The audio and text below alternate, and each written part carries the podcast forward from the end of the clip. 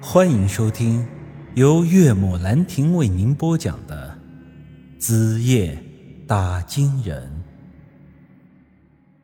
这符咒飞走之后，孙莹莹硬是把我的脑袋也摁进了那个坑里，抵在了二狗双腿的位置。他像是毒蛇吐信一样，用舌头在我的脸上舔了舔，像是要咬我。这时，二狗突然又大叫了起来：“哎，宇哥，救我！有东西在抵着我那里，毛茸茸的，它好像要咬我。我还没生儿子呢，王家可不能断了香火呀！”我大声骂道：“瞎他妈叫唤什么呢？那他妈是我的脑门！”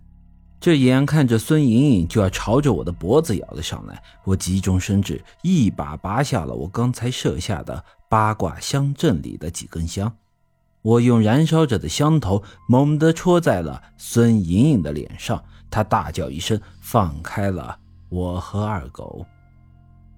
我拉着二狗一起跃出了那个坑洞，随之又从口袋里掏了一张镇鬼符出来。孙莹莹原本惨白的脸上被我那香灰探出了一个大黑疤，整张脸看上去就更加的恐怖了。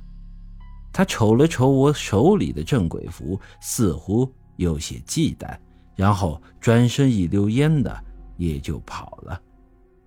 王二狗捂着喉咙咳了两声，对着我说道：“ 宇哥。”你这是他妈什么八卦香没用啊？呃，这根本就困不住他呀。不是没用，只是我刚才拔掉了几根香，八卦香阵上出了缺口，他是从那儿逃出去的。那我们接下来该怎么办？他这一跑，我估计，啊，也不会再回来了。今天就先这样吧，把东西收拾一下，先回去。行吧，不过今天晚上我也算是大开眼界了。宇哥，你是真的有两把刷子啊！我看得出，那鬼东西刚才是怕了你了。话虽这么说，但我心里面明白，刚才的情况明显是很凶险的。可以说，完全是脱离了我的预想。稍微再出点差错，我们现在可能就已经没命了。看来这纸上谈兵果然是不行的呀！我现在还是很缺乏实战的经验，当然，现在这种情况，逼格还是不能掉的。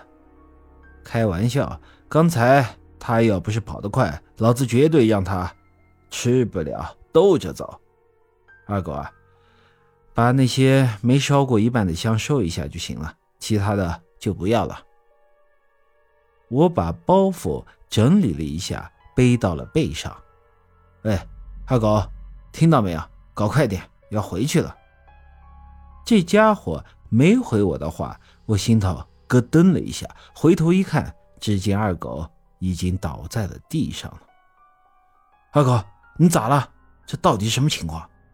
我第一反应就是那孙莹莹又折返回来，可是我望了望四周，什么也没看见。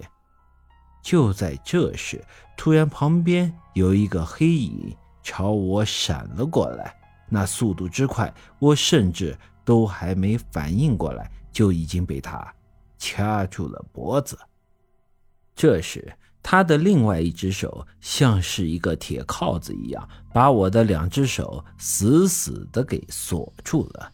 如此一来，我整个人便被完全的控制住了，丝毫动弹不得。臭娘们，又掐我脖子！你能不能使点新花招呀？我本以为这个控制住我的家伙是孙莹莹，但这时我又突然感觉有哪里不对。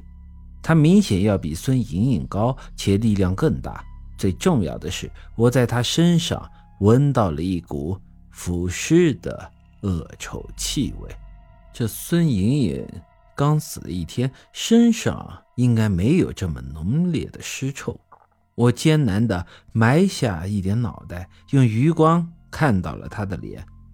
哈，这一看，我的乖乖，简直就是一具干尸。那脸上的肉黑的快赶上煤球了，那皮肤的纹路比柳树的皮还要粗糙。脸上唯一的一点白，就是那两颗眼珠子了。我暗叫不好，妈的，这地方原来不止一只啊！这孙莹莹刚跑，又来了个更厉害的。不得不说，打金人真的是个高危职业呀，一步走错，小命都可能没了。但是我实在不甘心，这才是我第一次帮人家驱鬼呀，怎么就翻车了呢？这就好比一个跑运输的，第一次上班就遇上了车祸。看得出来，这鬼东西是不打算留我的活口了。本集已经播讲完毕，欢迎您的继续收听。